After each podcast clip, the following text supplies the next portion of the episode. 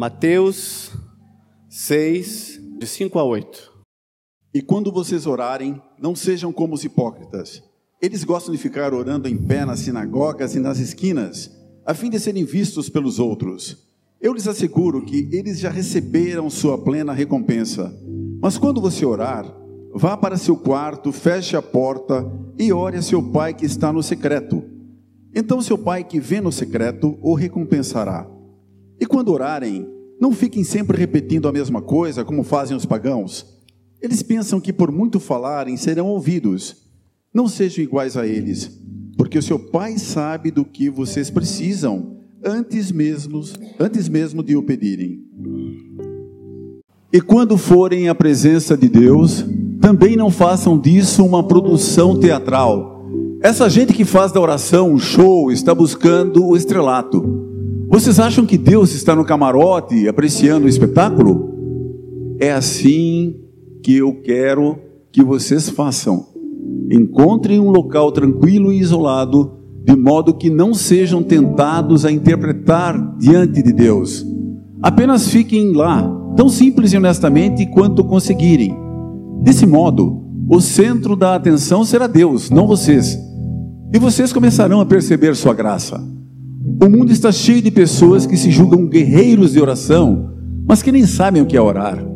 Utilizam-se de fórmulas, programas, conselhos e técnicas de vendas para conseguir o que querem de Deus. Não façam essa asneira.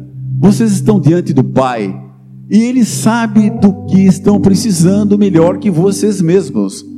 Com um Deus assim, que os ama tanto, vocês podem orar de maneira muito simples. Pai querido, nós nos encontramos diante da tua presença nessa manhã de uma forma muito singela e pedindo que o teu Espírito Santo fale conosco. Tu conheces o nosso coração, as nossas mentes. Por isso, Senhor, nós clamamos, faz algo diferente. Fala ao nosso ouvido, que a gente sinta a tua voz mesmo nessa manhã.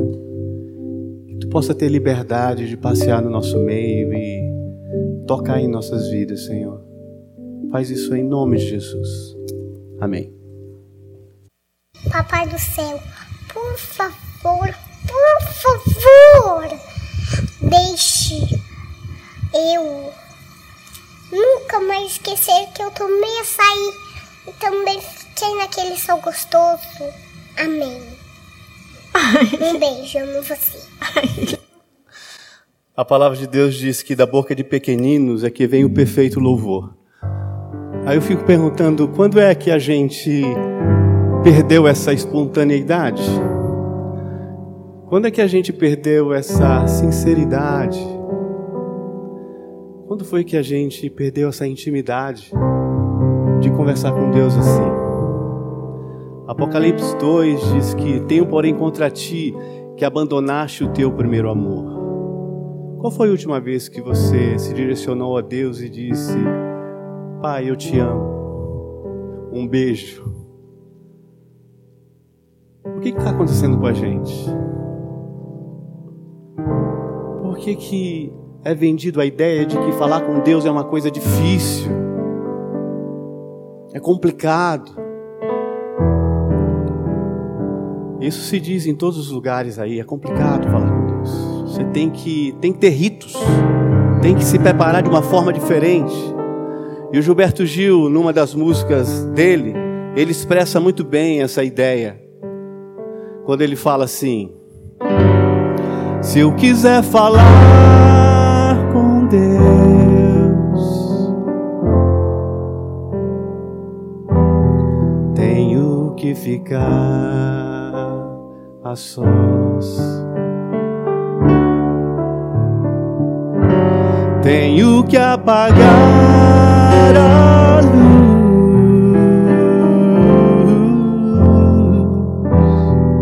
tenho que calar a voz. Tenho que encontrar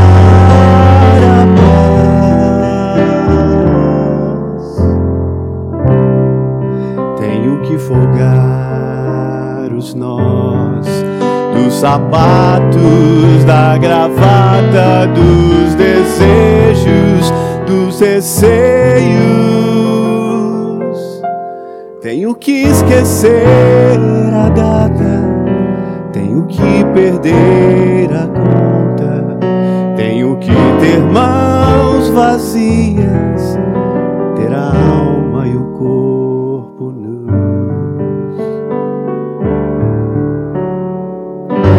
quiser falar com Deus,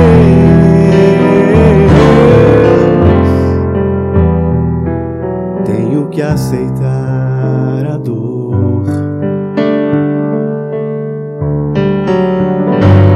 Tenho que comer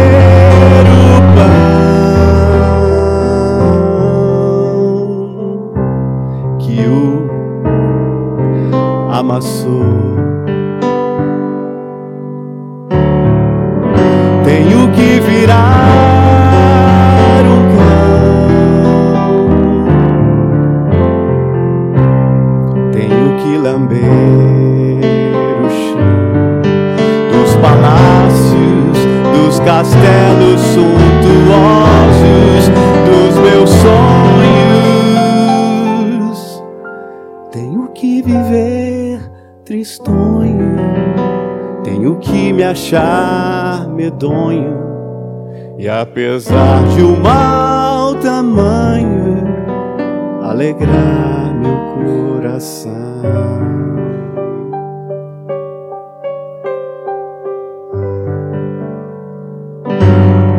Se eu quiser falar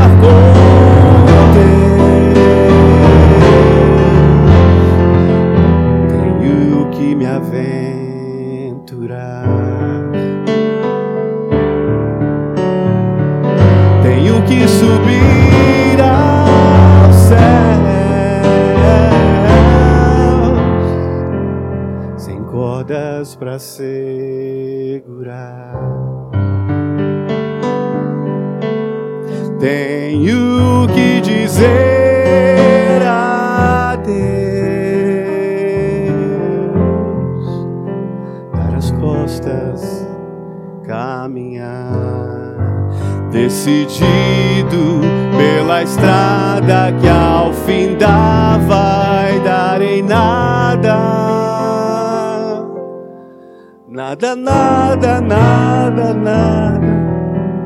Nada, nada, nada, nada, nada, nada, nada, nada do que eu esperava encontrar.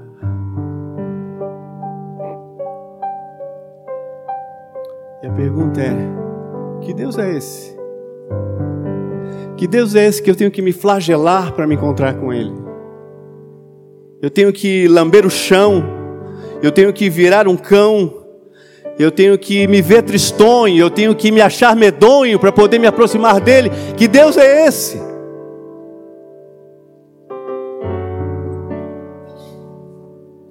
Esse não é o nosso Deus, que nos convida a ter uma vida de comunhão com Ele.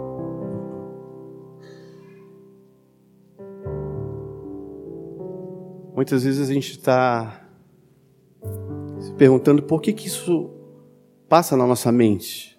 De onde vem essa ideia de que eu tenho que fazer sacrifícios para receber algo de Deus? Isso vem dos primórdios, quando os homens olhavam para o céu com tempestades, trovoadas, e eles achavam que os deuses estavam irados e falavam: a gente precisa fazer um sacrifício para acalmar o coração dos deuses. Isso se tornou uma concepção clássica da religião. É a fé retributiva. Para eu conseguir a graça de Deus, para eu conseguir um favor de Deus, eu preciso fazer alguma coisa, algum sacrifício eu tenho que fazer. Senão eu não consigo essa graça. Essa ideia, irmãos, está espalhado em tudo quanto é lugar, inclusive dentro da igreja. Eu preciso fazer alguma coisa para receber essa graça de Deus. Philip Jansen, num dos livros A Maravilhosa Graça, eu já citei de outras mensagens aqui, tem uma frase que é muito marcante. Ele diz: Não há nada que eu possa fazer para que Deus me ame mais. E não há nada que eu possa fazer para que Deus me ame menos. Ele me ama. Ponto. Isso é maravilhoso. Mas muitas vezes é difícil de entender. De entender que esse sacrifício que Deus fez por nós na cruz é algo maravilhoso. Não há nenhuma atitude do homem, nenhum sacrifício de um homem que possa pagar isso. Não há. Custou a vida do próprio Filho de Deus. Quem sou eu para querer, com meus atos, me tornar digno porque eu fiz algo? Conta essa história de um missionário que foi morar na Ásia e ele chegou no pequeno vilarejo lá. Era uma comunidade pequena, tinha um chefe da tribo, e esse chefe era um homem muito religioso e adorava vários deuses. E ele acreditava nessa máxima que precisava se sacrificar, e uma vez por ano ele andava de um vilarejo ao outro de joelhos em favor dos deuses, para conseguir o favor dos deuses. E toda aquela comunidade era envolvida por esse tipo de pensamento. E quando esse missionário chegou lá e começou a falar desse amor de Deus, que você não precisa fazer nada, é graça. É algo imerecido, você não merece mesmo. Quem disse que você merece? Não, tem o que se fazer. Algumas pessoas foram entendendo essa mensagem e se entregando a Jesus. Mas esse chefe falava para ele: Ô missionário, você está falando é besteira. Como é que um Deus vai dar algo sem exigir nada em troca? Isso não entra na religião, isso não faz parte da minha religião. Essa era a conversa entre os dois. E essa comunidade, eles viviam da pesca de pérola. Eles faziam um mergulho livre com a pinéia e pegavam pérola. E esse chefe tinha um filho. E esse filho era um grande pescador de pérola. E um dia, o filho desse chefe trouxe uma pérola maravilhosa, a maior de todas já achadas naquele lugar. Linda. Só que ele passou muito tempo debaixo d'água para tentar pegar essa pérola. E ele subiu com a pérola, mas infelizmente ele faleceu. E foi uma comoção gigantesca naquela pequena comunidade. Principalmente para aquele pai que perdeu um filho de forma tão triste assim. E aquele missionário se aproximou cada vez mais ainda daquele chefe. E se tornaram muito amigos. E ali, tentando consolar o coração daquele pai, Criou-se uma amizade muito grande, embora ele nunca aceitasse essa ideia da graça de Deus, do amor de Deus, que você não precisa fazer nada por ela. E passaram-se os anos, o missionário teve que ir embora dessa tribo. E se despediu de todo mundo. E quando foi chegar para esse chefe, esse chefe falou: Missionário, como prova da nossa amizade, eu quero te dar um presente. Ele entregou a pérola para o missionário. O missionário assustou e falou: Eu não posso receber isso de jeito nenhum. Não, é um presente. É meu, eu estou dando para você. Deixa pelo menos eu pagar por ele. E o chefe disse o seguinte: Não existe dinheiro no mundo que pague essa pérola. Custou a vida do meu filho. E naquele momento, o missionário disse: Chefe, é isso que eu tenho falado para você todos os anos. Desse amor de Deus. Custou a vida do Filho de Deus. Você não precisa fazer nada. Nenhum sacrifício. Ele já fez tudo por nós. Naquele momento o chefe entendeu a mensagem. Porque falou profundo no seu coração. E ele se prostrou diante de Deus e o aceitou, sem fazer peregrinações, sem precisar se sacrificar, se flagelar. E o que a gente aprende com isso? Olhando para o texto de Mateus, capítulo 6, verso 5. Perspectiva que isso traz para a gente? Em primeiro lugar, primeira lição que a gente aprende nesse texto está no verso 6, quando Jesus ensina que para a gente orar, a gente pode entrar no nosso quarto, fechar a porta e falar com o nosso Pai. Esse texto quer dizer que a oração está muito mais ligado à atitude do que o conteúdo da minha fala com Deus. Porque ele diz: entra no teu quarto, fecha a tua porta, fala com teu pai em secreto, e o teu pai que te ouve em secreto, esse que ele, isso que ele diz, o teu pai que te vê em secreto. O que você vai falar pouco importa. Ele vai ouvir? É lógico que ele vai ouvir. Os seus ouvidos estão atentos ao nosso clamor, o que a gente fala. Mas para Deus o que é mais importante, a gente aprende nesse texto, é a atitude de eu reconhecer que Deus está comigo e eu posso falar com Ele. E não precisa ritos, não preciso me flagelar. É abrir o coração, abrir a boca e falar com Ele. Primeira lição que aprendemos hoje: falar com Deus, orar, tem mais a ver com atitude do que conteúdo. Amém? Segundo, qual é a segunda lição que a gente aprende? A segunda lição que a gente aprende é que falar com Deus independe de sensação tem a ver com a certeza de que quando eu oro, o meu Pai me escuta. Ah, mas eu não estou sentindo nada, vou falar com Deus. É a certeza de que quando você chega diante de Deus e fala com Ele, você não está jogando suas palavras ao vento, mas você está falando a um Deus que pode todas as coisas, a um Deus que ouve. A certeza que Ele está ouvindo é a certeza de ir deitar e saber que aos seus amados Ele dá enquanto dorme. Deus nos abençoa mesmo quando dormimos. E é levantar de manhã, mesmo atrasado, na percepção, na consciência de que a misericórdia do Senhor se renovam a cada manhã. E aí, fazer seu café, enquanto você prepara o seu café, você vai pensando em Deus, orando, conversando com Ele. Ah, mas espera aí, você não falou que para falar com Deus tinha que fechar a porta do quarto, era todo um negócio específico? E a gente tem que entender o contexto no, nesse capítulo 6. No verso 5, Jesus está falando dos religiosos da época, de como eles oravam. Eles chegavam nas praças e gritavam, falavam alto, para mostrar para todo mundo que eles eram religiosos eles falavam com Deus daquela forma, eles batiam no peito, diziam para as pessoas assim: olha, graças a Deus que eu não sou igual a esses pecadores, mas eu sou santo, sou diferente. Então Jesus está criticando esses religiosos da época, dizendo: olha, quando você orar, você não precisa, como a gente leu na, leu na versão da mensagem, não precisa fazer teatro, mostrar para os outros. Você pode ir lá no recôndito do seu lar, fechado a porta ali, você pode falar com Deus que Ele vai te ouvir ali, sem ninguém, só Ele sabendo que você está orando e falando com Ele. Esse mesmo Jesus está me respondendo a mulher samaritana quando questionou onde a gente deve orar a Deus. E ele fala: Deus é Espírito. Importa que os seus adoradores o adorem em espírito e em verdade.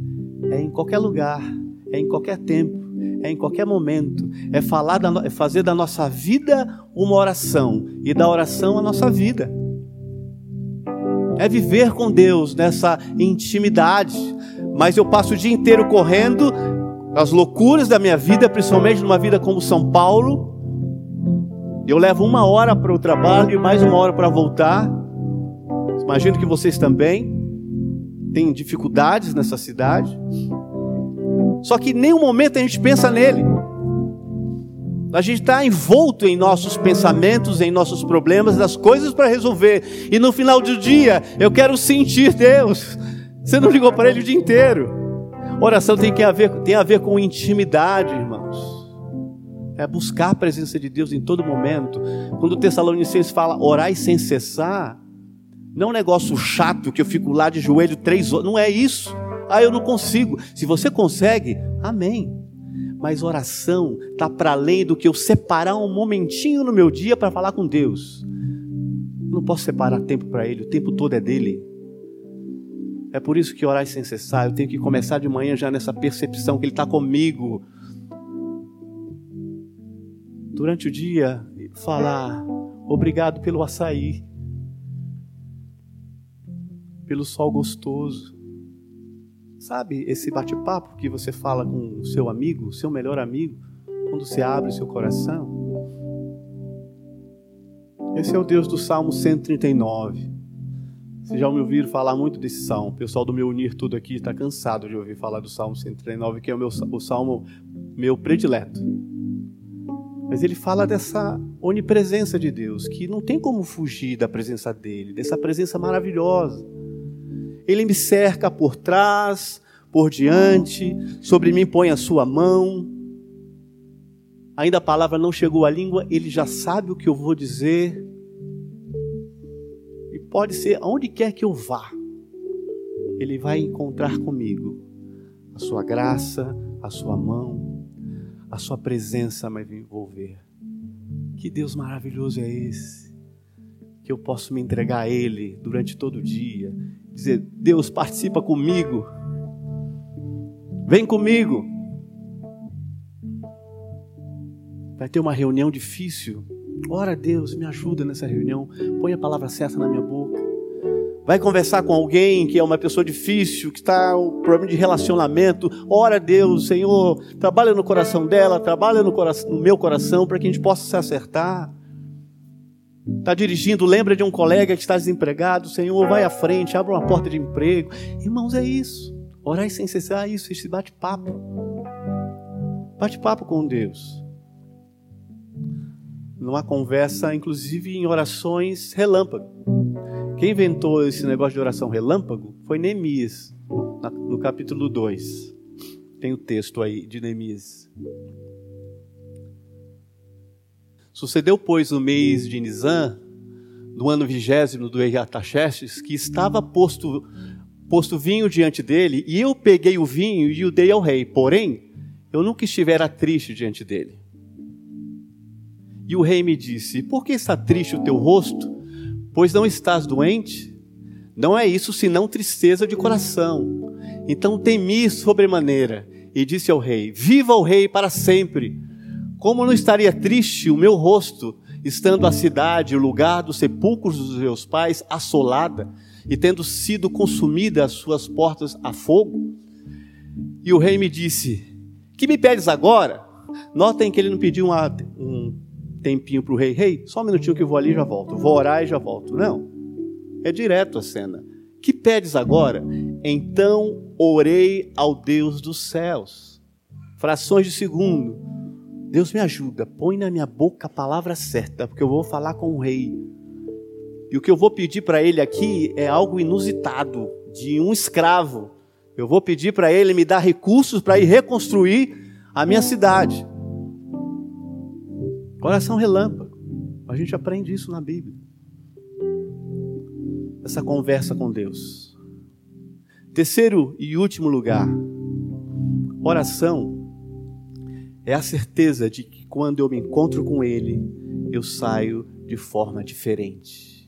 É impossível você passar um dia inteiro conectado a Deus dessa forma, como eu estou falando aqui, e acabar o dia do mesmo jeito que você começou. É impossível, porque você é impactado pela presença dEle, pela voz dEle, pela direção dEle. E tem um texto, que é o próximo, 1 Pedro 5,7, lançando sobre Ele as nossas ansiedades, porque Ele tem cuidado de nós. Esse é um convite que Deus faz a mim, faz a você. Vamos entregar o nosso dia, vamos entregar as nossas manhãs a Ele, nossas ansiedades, sabe, os nossos medos, os nossos anseios. Eu não sei como é que eu vou fazer isso. Deus está difícil, está doendo, está complicado, eu não vejo perspectiva. Lançando sobre Ele toda a nossa ansiedade, porque Ele tem cuidado de nós. São convites que Jesus faz nessa caminhada de intimidade, de falar com Ele ele quer que a gente fale, ele nos convida. Hebreus, capítulo 4, 16. É outro convite. Acheguemos-nos confiadamente junto ao trono. E não é um trono qualquer, é um trono da graça, desse favor imerecido, desse Deus que nos recebe com carinho, que estende o seu braço para nós. De um Deus que habita, assim, o santo e alto lugar, mas habita também com todo aquele que tem um coração contrito, humilde, sincero, espontâneo diante dele. São convites que Jesus faz a mim e a você nessa manhã. Você pode passar o dia inteiro sem prestar atenção nele. Você pode estar conectado em cada momento.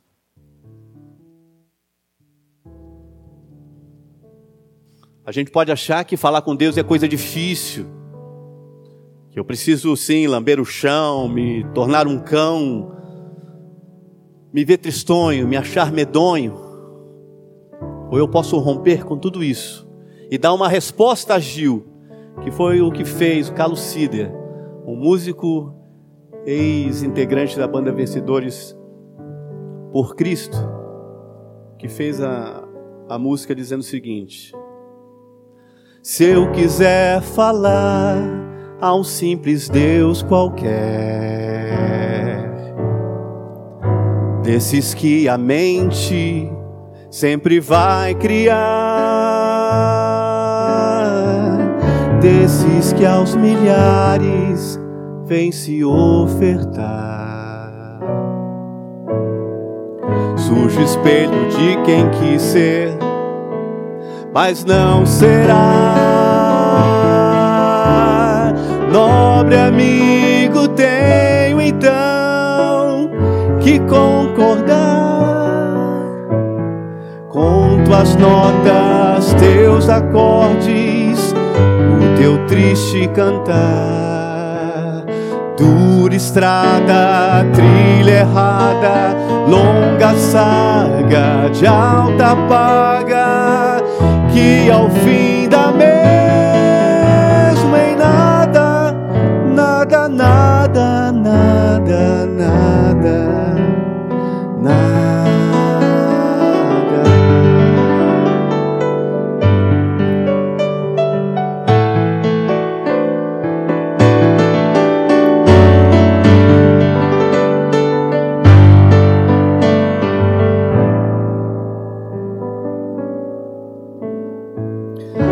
Se eu for falar com nada mais que Deus, não preciso nem sequer me concentrar, nem de longe tenho que me flagelar. Sua voz me fala antes que eu possa falar. Amigo, nem sequer o procurei. Fui achado, resgatado, e bastou que escutei. E ele é vida desejada, mais que achada, ofertada.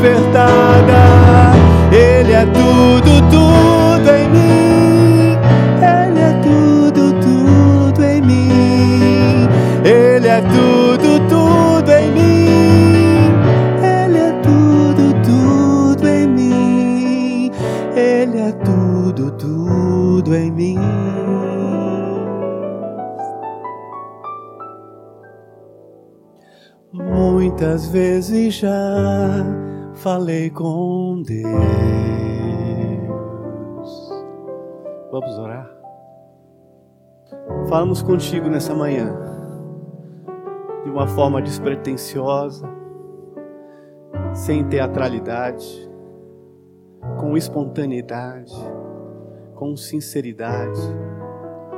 E acima de tudo, Senhor, ensina-nos a viver contigo em intimidade que amanhã, quando acordarmos pela manhã, a gente já não sai esbaforido, correndo, Senhor, sem nem olhar para Ti, sem nem te perceber, mas que a gente possa já nos levantar, conversando contigo, te chamando para a nossa vida. Vem tomar açaí comigo. Vem aproveitar desse sol gostoso. Vem viver comigo. Vem enxugar minhas lágrimas. Vem trazer resposta ao meu coração. Vem falar comigo, Senhor. Que eu possa te sentir nos mínimos detalhes da minha vida. Eu não preciso nem me concentrar. E na realidade eu não preciso nem falar, porque tu já sabes o que eu vou falar. Tu me cercas, Senhor, por trás e por diante. E sobre mim pões a tua mão. Isso é maravilhoso. Senhor, que sejamos impactados tua presença nessa manhã e que isso possa nos mudar. Muda a nossa mente, muda o nosso coração. Não precisamos fazer sacrifícios, é só abrir os lábios, é só abrir o coração e falar com Deus que está aqui com a gente agora. Faz essa obra, Senhor, transformadora, no profundo do nosso ser, e que a gente te sinta como quase que uma presença palpável a cada dia. Fazemos essa oração assim, e que nos dê um coração de uma criança, que a gente possa viver a vida contigo nessa intimidade. Eu te amo. Amém.